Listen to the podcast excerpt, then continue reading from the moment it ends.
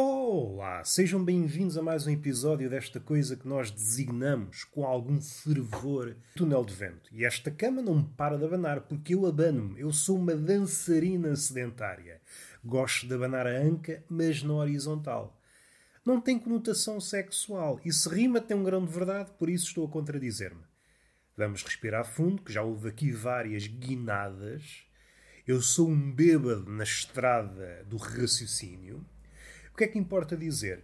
Ontem falámos de várias coisas, ficou uma coisa no ar e não foi a minha pilinha, infelizmente, ou felizmente, dependendo da perspectiva. Qual destas duas perspectivas oferece um cenário mais animador? A pilinha levantada ou a pilinha murcha, cabisbaixa? Depende muito das situações. E aqui entra um fator que muitas vezes é descurado nas conversas de hoje em dia o contexto. O contexto é muito importante, tanto na comunicação, no diálogo, essa coisa que está a cair em desuso, e bem, creio que já passamos essa ilusão de que pôr duas ou mais pessoas a falar nos leva a algum lado. Vimos que não chega a lado nenhum. É melhor chapadinha. Se virmos bem, a chapada tem mais obra feita que o diálogo. O que é que o diálogo fez? Fez a democracia, mas a democracia mais ou menos foi feita na Grécia Antiga. De lá para cá, o que é que o diálogo tem feito? Pouca coisa, são novelas, novelas e filmes. E muitos deles, ai meu Deus, ai meu Deus. Vamos respirar fundo, sair desta atmosfera humorística, como se fôssemos um Dom Sebastião fulião, para vos dizer o quê? Ontem esqueci-me de dizer isto. Tenho uma dor no dedo, no dedo indicador, o que é uma pena. O que é uma pena porque, imagino nesta situação, se eu fosse uma espécie de sensor de rua eu entendo que esta profissão ou este passatempo é muitas vezes cilindrado pelos outros passatempos óbvios, para utilizar uma expressão muito mais em voga, não é tido em consideração. Mas, de facto, há muita gente ocupada neste passatempo, que é apontar o dedo aos outros. Isto tanto acontece no mundo real e espeta-se mesmo o dedo, espeta-se o dedo com o fito de apontar, olha, ali vai um bandido que tem esta e aquela característica com a qual eu não me revejo e deve ser cilindrado, liquidado, pelo menos, que eu sou uma pessoa pacífica. Isto é o lado literal. O lado, digamos, figurado. O lado figurado é abundante, por exemplo, no Twitter. O Twitter não é senão uma arena onde toda a gente está a apontar o dedo a outra pessoa. É uma guerra de sensores de rua, se assim quiserem.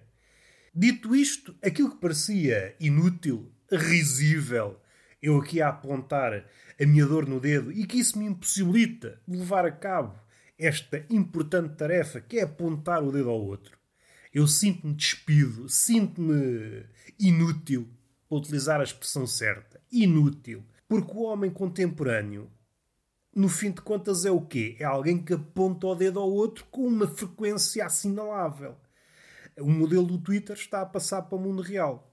Para não deixar isto nas entrelinhas. As entrelinhas às vezes não, não nos dão a grande leitura. Não nos podemos esquecer que vivemos numa época literalista e tudo o que está nas entrelinhas morre nas entrelinhas.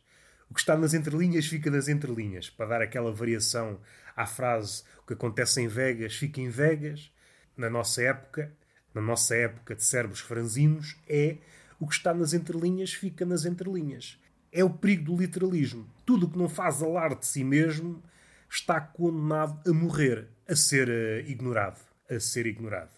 Peço desculpa por ter substituído o tom camaradesco por um tom mais tristonho, mas a vida oscila entre uma coisa e outra. Oscila entre a alegria e um certo desespero. No limite, um certo desespero voltando à ocupação de sensor de rua, eu sinto-me eu sinto diminuído. Se acontecer alguma coisa na rua, eu vejo as outras pessoas a apontar o dedo a esse fenómeno e eu estou impossibilitado, porque me dói o dedo. Dói-me o dedo. E a falta que esse dedo me faz. A falta que esse dedo me faz. Aliás, a dor é tão gritante. Estou a exagerar para efeitos de comédia. Perdoem-me. Ah, não se pode exagerar, que isso foge à realidade.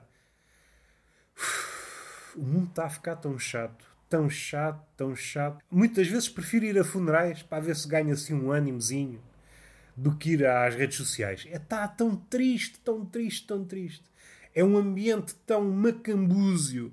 O humor quase não é permitido. E quando é, um humor coxo, maneta, é um humor ai, que até tem vergonha de ser humor. É um tema que já foi aqui muitas vezes abordado e voltaremos a ele, porque é um tema inesgotável. Mas não é por aí que nós queremos ir. Eu quero falar deste desconforto em não poder apontar o dedo e em como isso já se alastrou para o Twitter. Eu tenho estado menos ativo no Twitter porque dá-me o dedo. Se eu vou ao Twitter e não consigo apontar o dedo a nada, então vou lá fazer o quê? Escrever coisas alegres? Piadas? Isso já não rende. O que rende hoje em dia é censurar, apontar o dedo no mínimo, apontar o dedo. Tu não segues o modelo, tu não segues o guião, apontar aqui o dedo, apontar para toda a gente, sempre a apontar, fazer uso do dedo. São pessoas com o dedo treinado. São pessoas que, ao contrário de mim, apesar de eu sentir alguma tristeza, não tenho a eficácia nem o compromisso que essas pessoas têm. São pessoas que levam a sério esse espetar do dedo. São seres humanos, vá, à falta de melhor termo, que se um dia se virem privados desse dedo expedito, é, entram numa depressão. Entram numa depressão. É claro que eu estou a brincar, porque essas pessoas já estão em depressão, a maioria delas. Entram noutra depressão, noutro patamar de depressão. São pessoas que só se efetivam, para utilizar aqui uma expressão de um filósofo, só se efetivam no ato de apontar o dedo. E eu sinto-me deslocado. Apesar de não me integrar ainda nesse grupo, a minha esperança é que um dia me pudesse irmanar esses ilustres apontadores de dedos, esses sensores de rua mas assim vejo-me impossibilitado. Eu sinto que hoje sou alvo de dedos e que não posso retribuir. Gostaria de apontar o dedo a quem me aponta o dedo, mas sinto-me impossibilitado. É uma luta desigual. É uma luta desigual quando alguém nos aponta o dedo e nós não podemos retribuir com o mesmo gesto. É uma coisa que eu não vejo ser discutida. É um assunto que faltava trazer à baila. Um assunto com o qual muita gente se debate no anonimato porque é um tema que nos envergonha. Outra coisa, vamos falar outra vez de Orwell. Vamos falar de Orwell. Há aqui uma coisa, como é que eu ia dizer? Uma coisa, podemos começar nos nossos dias e depois recuar, encontrar aqui uma ligação. E estou a falar do politicamente correto. É claro que este termo já sofreu várias mutações e hoje até renega o seu próprio nome. Uma dinâmica destes novos animais palavras que são levadas à exaustão e quando estão carregadas, conspurcadas com o mundo, resignam ao seu nome e querem outro. Não gostam de ser capturadas numa definição, numa só palavra. Andam sempre a mudar, como se fossem clandestinos. Há um apontamento em Orwell, situando mais ou menos nas alturas da, da Primeira Guerra, Primeira Guerra, entre a Primeira e a Segunda Guerra. É claro que este fenómeno da censura e do que está certo de estar do lado certo da história, provavelmente tem ocupado o homem desde o início. Mas também não podemos esquecer que tem mutações. É aquela velha história. Tudo permanece mais ou menos o mesmo, mas com pequenas alterações. Por vezes é preciso aproximar-nos para ver esses detalhes. Aqui o detalhe consiste em. Vou pegar aqui num aspecto que me parece importante no que toca a criticar as obras de arte contemporâneas. Hoje tornou-se quase um dogma que para falar de um determinado tema é preciso ter vivido esse tema, estar dentro do tema. E que outra visão é completamente acessória, é inútil, etc, etc. Como diz o nosso poeta Diogo Faro. Parece que a única visão para o problema é a visão de dentro. Nos livros vê-se muito, no cinema vê-se muito, dá-se muito ênfase a isso, como se isso fosse uma coisa por si só. A pessoa viveu determinado problema, então está a contá-lo, ótimo. Não, isso é um salto de lógica do caraças. Não é por teres vivido um problema que sabes contar o problema. Isso é um salto de lógica. É preciso perceber se realmente aquilo que contou é elevado no campo da arte. E já isso acarreta vários problemas, porque entramos outra vez na esfera dos dogmas temos aquele dogma de se uma determinada pessoa viveu um determinado episódio e ao contá-lo, logo está perfeito. Não podemos criticar, sobretudo, quem está de fora desse episódio. Temos aqui um novelo de dogmas que é muito difícil criticar. É o panorama atual. Vamos voltar para o tempo do Orwell. Tentar aqui encontrar um estádio de evolução anterior para perceber como é que estas ideias permanecem e como é que elas mudam. O problema, ou melhor, o estádio de evolução desta ideia estava muito situado nas questões de guerra. Quem é que sabe verdadeiramente contar coisas relacionadas com a guerra? E Orwell foi categórico. As melhores histórias sobre a guerra são de pessoas que não estiveram na guerra. Esta ideia há uns tempos, e não é preciso recuarmos muito, há uns 10 anos, ou nem isso, era hum, pelo menos posta em cima da mesa. Era acolhida sem atrito. Hoje é impossível. Como se houvesse apenas uma visão para determinado episódio. É ter uma visão pueril perdoem-me a repetição da palavra visão, é ter uma visão pueril do que é uma determinada coisa. Uma coisa pode ser olhada de vários ângulos e nunca está acabada. E nunca está acabada. Pode haver sempre uma forma nova de ver essa determinada coisa. E se queremos chegar a essa coisa, na totalidade, que é uma assíntota, nós nunca conseguiremos ver determinada coisa ou determinada pessoa, mas não nos impede de casar essas visões. Era uma ideia de Goethe, o autor de Fausto, e parece-me que hum, todas as coisas, sejam oriundas do lado bom da história, para utilizar a expressão muito em voga, seja do outro lado, são filhos desta nova forma de estar no mundo, esta visão única. Tudo o que surge do lado da estupidez, do negacionismo, tudo o que surge até do lado político, brota desta necessidade de ter uma visão única para tudo. Se recuarmos um pouco, isto é fanatismo, e fanatismo mormente religioso. Quando se acredita numa coisa e tudo o que não se integra nessa coisa é para abater, então temos um fanatismo religioso.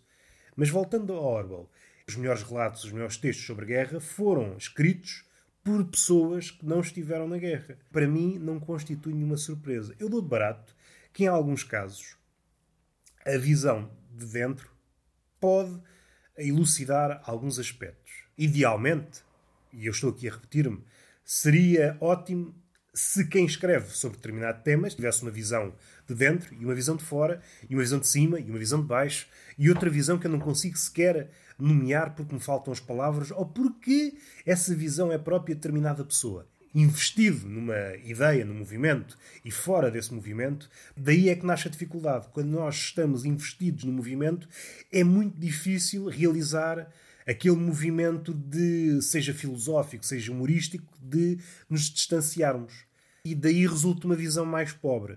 Há coisas que só conseguimos ver se nos distanciarmos. E há outras coisas que só conseguimos ver se estivermos dentro dessa situação. O que eu quero aqui adicionar é que esta, esta questão existia desde o tempo de Orwell, mais, mais direcionada para o campo da guerra. Naquela altura, a visão única tinha menos adeptos e hoje tem muitos adeptos. Hoje tem muitos adeptos, até porque fugir ao guião é muito problemático. Estamos num século em que o que vale é reputação, não é o ser ou não ser, é mais parecer ou não parecer. É isso que rege o nosso século. Depositamos todas as nossas forças no parecer, até porque vivemos num mundo literalista, de fugida e basta uma sensação ilusória de que somos qualquer coisa para que o outro nos eleve. Este sistema de reputações é danoso para a visão. Há várias visões para determinado episódio. E se queremos ter uma visão mais próxima à verdade, temos de casar as várias formas de ver determinado episódio. Hoje raramente alguém chega aí. Não estou a falar da pessoa dita comum, estou mesmo a falar de pensadores ou de filósofos que por vezes já se inclinam para essa visão única que é revelador. São profecias que foram tecidas nas últimas décadas por alguns pensadores, Humberto Eco, Harold Bloom, uh, viram isto a chegar. Viram isto a chegar. E o profeta é aquele que vê mais além. O escritor, no fim de contas, é sempre o profeta. É aquele que vê mais além. Na altura, é acolhido com, com tochas ou com alguma. ou é entendido como uma graça, mas o escritor já está a ver o que vai acontecer. Não é uma questão espiritual, é uma questão de sensibilidade. Esse fenómeno já existe numa pequena dimensão e isso basta para que o escritor consiga ver como é que as coisas se vão desenrolar. E está feito. Não tenho mais nada para dizer. Falamos apenas desta mutação, desta tendência para a visão única. No fim de contas, é apenas a manifestação de uma coisa que está à vista de todos. Se o diálogo é impossível, a visão múltipla é impossível. Do ponto de vista da arte, é uma arte mais pobre ou uma arte manca, uma arte extinta. Estamos apenas na era da performance, de fazer de conta que a arte existe. Em todas as alturas da humanidade, alguém veio dizer a arte está morta, mas provavelmente eh, nunca esteve tão morta como hoje. Há sempre possibilidade da arte ressuscitar, mas parece-me que está num estado lastimável. Parece-me que está num estado lastimável. E é isto, acabamos neste tom. Acabamos neste tom alegre. Comentar o episódio no SoundCloud, se quiserem, podem mandar mensagem. Estou no Spotify, sigam-me. Estou no iTunes, deem 5 estrelinhas para o podcast crescer e está feito. Beijinho na boca e palmada pedagógica numa das nádegas. Até à próxima.